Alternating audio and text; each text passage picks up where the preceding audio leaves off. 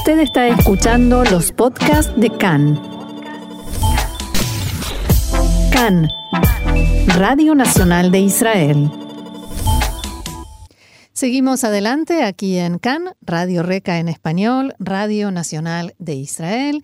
Y tenemos con nosotros el gusto, el honor de volver a tener a Adrián Filut, quien es economista, es periodista y, como suelo decir, especialista en explicar de forma fácil lo difícil de entender. Hola Adrián, shalom.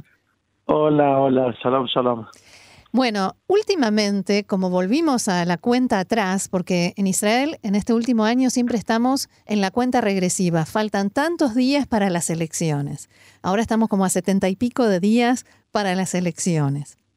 Y otra vez estamos contando cuántos días faltan para estas terceras elecciones. Y todo el mundo dice, wow, ustedes no se imaginan lo que esto le hace a la economía israelí y te llamamos precisamente para preguntarte qué le hace a la economía israelí el hecho de que haya esta tercera ronda de elecciones en un año. Bueno, primero hay que lo más, o sea, el punto más importante, yo creo, eh, o por lo menos el más urgente, Roxana, es que aparte, en dos semanas eh, Israel empieza a funcionar sin presupuesto nacional. O sea, eh, no hay presupuesto nacional aprobado y de acuerdo a la ley hay que trabajar con lo que se llama eh, el sistema de un doceavo, o sea, uno sobre doce. Se agarra el presupuesto nacional del año pasado, se le suma la inflación y todos los crecimientos automáticos, por ejemplo, el crecimiento de la población. Hay más chicos en, en, primer grado, hay más chicos que necesitan salud pública, hay más eh, ancianos que necesitan salud pública porque el crecimiento, o sea, la gente vive más años. Entonces se suma eso y a partir del primero de enero del 2020 lo que tiene que hacer el contador nacional es agarrar ese número, o sea, es 421 billones de shekel y repartirlo en 12 veces y cada mes sacar una, una porción, o sea, un doceavo. Ahora, el problema, Roxana, es que no alcanza la plata, o sea, hay faltan 12 billones de shekels. Entonces lo que lo, lo, que vamos a empezar a sentir los próximos meses es que va a haber un corte presupuestal obligatorio, o sea, por ley, que va eh, está dejando a todos los ministerios eh, casi congelados, o sea, paralizados, sin, sin casi eh, opción de, de poder funcionar sin opción tampoco de planificar. No te olvides que hace un año y medio que estamos en la vuelta. Claro, porque esto ya empezó antes. Pero claro, o sea que hay una incertidumbre presupuestal en Israel. Ahora, lo que estás diciendo es que no pueden, por ejemplo, desarrollar proyectos nuevos o no pueden seguir haciendo lo que, ya hacían. Eso ni que hablar, no se puede eh, proyectos nuevos, no se puede hacer ninguna publicación nueva no se puede contratar gente, no se pueden eh, dar eh, horas extras, no se puede hacer nada. Nada porque hay que cumplir con la ley del un doceavo. ¿Ok? O sea que está paralizando absolutamente a todo el sector público. Eh, lo que tiene que ver, por otro lado, Israel, eh, lo venimos hablando hace varios meses, está en una, en una situación de, de, déficit fiscal bastante importante. Eh, a eso venía mi siguiente pregunta. Claro, y tan, pero tampoco puede hacer nada con el déficit fiscal porque no hay, no hay, no hay, no hay gobierno. O sea, un gobierno interino no puede subir impuestos, no puede hacer cortes, no puede hacer nada. O sea que se sigue sumando más déficit fiscal. Mm. ¿Ok? O sea que cuando sí entre un nuevo gobierno, va a tener un panorama bastante negro. Claro. Porque va a tener que empezar a recortar, por más que no hay mucho de dónde tampoco, porque el gasto público israelí es relativamente bajo con respecto al resto de, las, de los países de la OCDE. O sea, y va a tener que subir impuestos en un momento que preferiblemente no habría que subir impuestos. Eso en, el lado, digamos, público. En el lado privado, en el momento, Roxana, que hace un año y medio que tenés una incertidumbre económica absoluta, tenés una incertidumbre política absoluta, tenés una incertidumbre geopolítica absoluta. El, la economía global no está sonriendo. O sea, es un momento donde la economía global no está en un buen momento. La salud de la economía global no es buena en este momento. Y eso tampoco ayuda. claro, no, no ayuda en absoluto. Entonces, suponte, si una persona está pensando ahora en comprar un auto mm. o comprar una heladera, dice, bueno, voy a esperar un poquito. Claro. ¿Ok? Voy a esperar un poquito. Si una persona quiere contratar otro empleado para agrandar el comercio, agrandar el negocio, voy a esperar un poquito.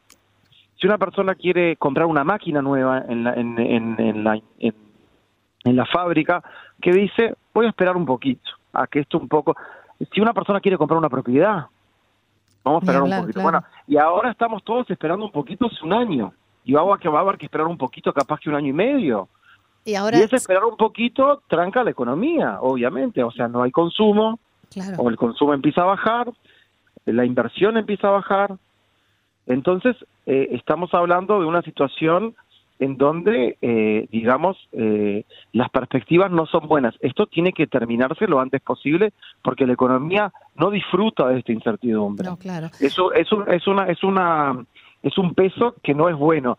Y el problema es que es demasiado tiempo ya. O sea, Israel sí está acostumbrado a la incertidumbre, es un país que vive en incertidumbre y la sabe pelotear bastante bien. Pero esta incertidumbre ya está un poco vieja. O sea, este, está, está teniendo demasiada edad. Claro. Ahora, si nosotros estamos esperando a ver si nos compramos una heladera, ¿qué pasa con, por ejemplo, inversiones extranjeras?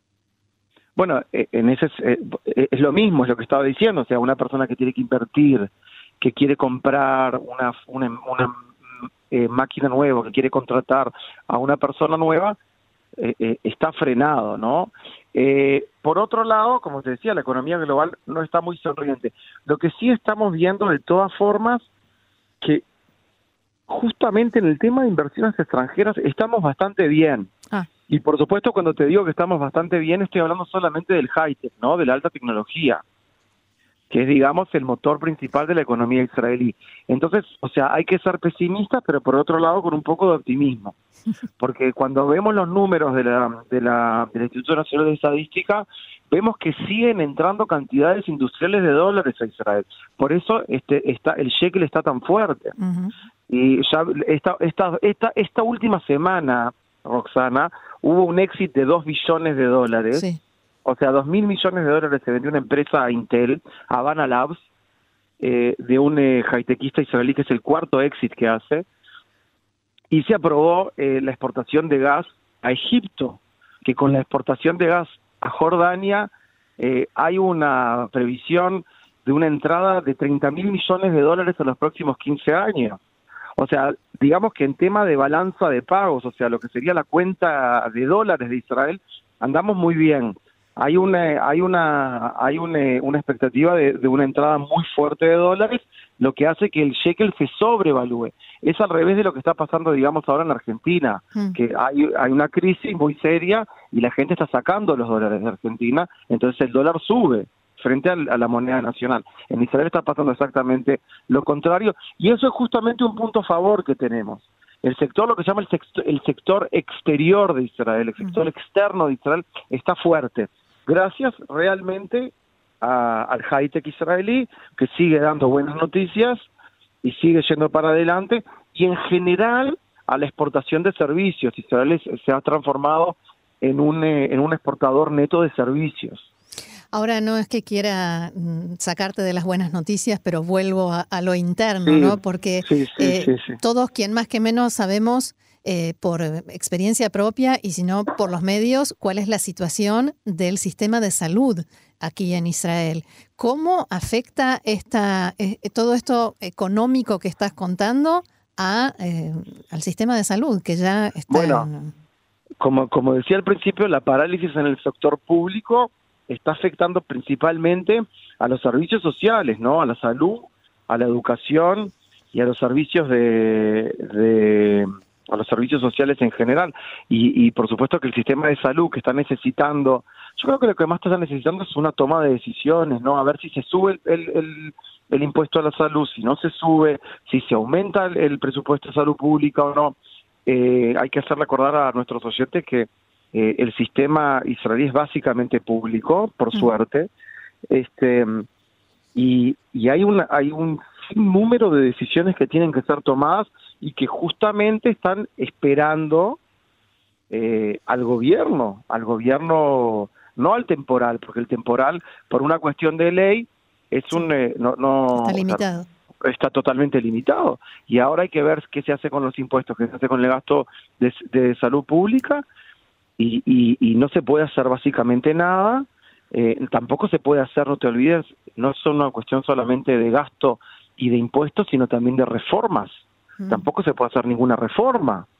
Ah. Porque no se puede hacer, por, de, acuerdo a la ley israelí, eh, el gobierno interino no le puede dejar al gobierno elegido en forma democrática eh, ninguna situación que sea irreversible. Mm. Entonces, por supuesto que todo casi en salud, cuando uno ya sale a hacer una reforma, volver para atrás es un, es un tema. Entonces estamos en una situación bastante complicada donde eh, el sistema de salud pública está teniendo necesidades que no están pudiendo ser resueltas, lo que genera algo muy negativo, eh, Roxana. Ahora, que es el, que es, digamos, solamente con esto termino, que es el tema de, de, los, de, digamos, de los, eh, de los gaps sociales, ¿no? Ah, a eso Porque el que tiene plata, el que tiene plata se paga la salud privada y el que no tiene plata, ¿qué es lo que hace? Exacto, a, eso, iba mi, siguiente pregunta. Todo esto que estás diciendo de cómo afecta a los servicios públicos, los servicios sociales, quiere decir que los que van a pagar eh, el pato, por decirlo de una manera... Eh, los que pagan el precio más grande, sin lugar a dudas, son, digamos, los más débiles de la Los que necesitan esos servicios.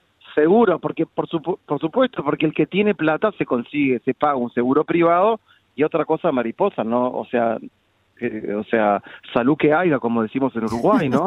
O sea, eh, eh, el, el, que tiene, el, el, que necesita los servicios sociales, los ricos no necesitan servicios sociales, ¿no? O sea, eso es, sabido. Ahora, por ejemplo, cancelaron las las de Hanukkah, ¿no? Las eh, colonias de vacaciones. Las, colonias de vacaciones de Hanukkah. ¿Ok? O sea, no las cancelaron, pero, o sea, no están más subsidiadas. La persona que tiene plata no necesita el subsidio para pagar las, eh, las colonias. Las que necesitan el subsidio son la gente que no tiene plata. O sea, siempre cuando hay una situación así, los primeros que pagan el precio siempre son los estratos eh, sociales bajos. Eso se sabe, es una ley económica de hierro. Y esto es lo que está pasando también ahora, ¿no? Ahora, eh, lo que vos decías con respecto a que va a hacer falta aumentar impuestos, ¿eso significa que cualquiera que sea el gobierno que venga, eh, si tenemos suerte y después de estas elecciones sí hay gobierno, va a tener que aumentar los impuestos indefectiblemente? Lo que va a ver, lo que va a haber que hacer es aumentar los ingresos nacionales, los ingresos estatales. Hay básicamente dos formas, ¿ok? Lo voy a tratar de hacerlo lo más fácil posible.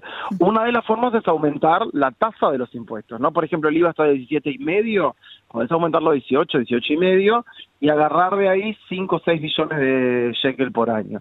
Ahora, hay una forma mucho más lógica, justa y igualitaria de hacer eso, que es lo que se llama cancelando extensiones de impuestos que en Israel llegan a 70 billones de, de shekel por año. Mm. Por ejemplo, no sé si tú sabes, pero en Israel no existe el IVA a frutas y verduras. sí. ¿Ok?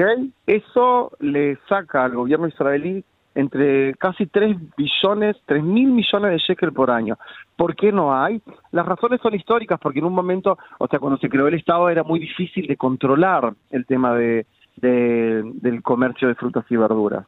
¿ok? Ahora, por supuesto que por hoy no hay ningún problema, pero hace 10 años que la quieren cancelar y los lobistas de los supermercados, de las grandes, este, digamos, este, cadenas, eh, de las de las cadenas de super, más los los eh, los que venden verduras y frutas no quieren. Mm, Entonces siempre contratan lobistas. Cuando llega la propuesta a la Knesset, la, la, la propuesta cae.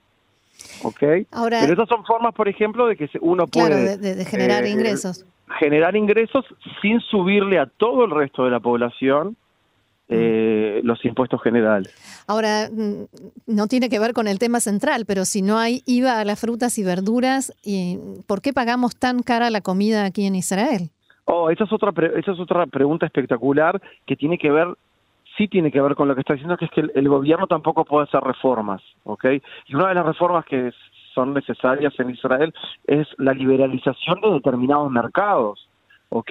Por ejemplo, lo más fácil que, que se, nos, se nos puede ocurrir y que lo vivimos todo el tiempo es en el mercado de la leche y los productos lácteos. Nosotros pagamos muy, mucha plata por los quesos, los yogures, la leche, ¿ok? Si vos te fijas en los precios que se pagan en el resto de los países eh, eh, occidentales es la mitad o menos. Lo mismo en la carne. Y bueno, entonces uno pregunta, ¿pero por qué? Y la respuesta es porque son mercados intervenidos. No son mercados que, eh, que son libres, como el mercado, eh, por ejemplo, de, lo, de la ropa, que tú puedes comprar donde quieras, puedes comprar por internet y así, y así los precios, ¿no? Ah, y el mercado de los, del calzado y el mercado eh, de los productos electrónicos, que son mercados abiertos que podés también comprar afuera. En Israel eh, el tema de, la importación de, de, las frutas y verduras está totalmente intervenido. Y por otro lado las frutas y verduras, el, el, mercado de la carne, el mercado de la leche es un mercado que está controlado, está violentamente controlado. Bien, bueno, Adrián Filut, economista, periodista, nos has dejado con eh, mucho para reflexionar y unas cuantas preocupaciones, así que eh, no será esta la última vez que te molestemos para seguir tratando de comprender nuestra realidad y en lo que hace a la economía, así que muchísimas gracias y será hasta la próxima. Hasta la próxima, un placer, Roxana. Shalom. Shalom, shalom.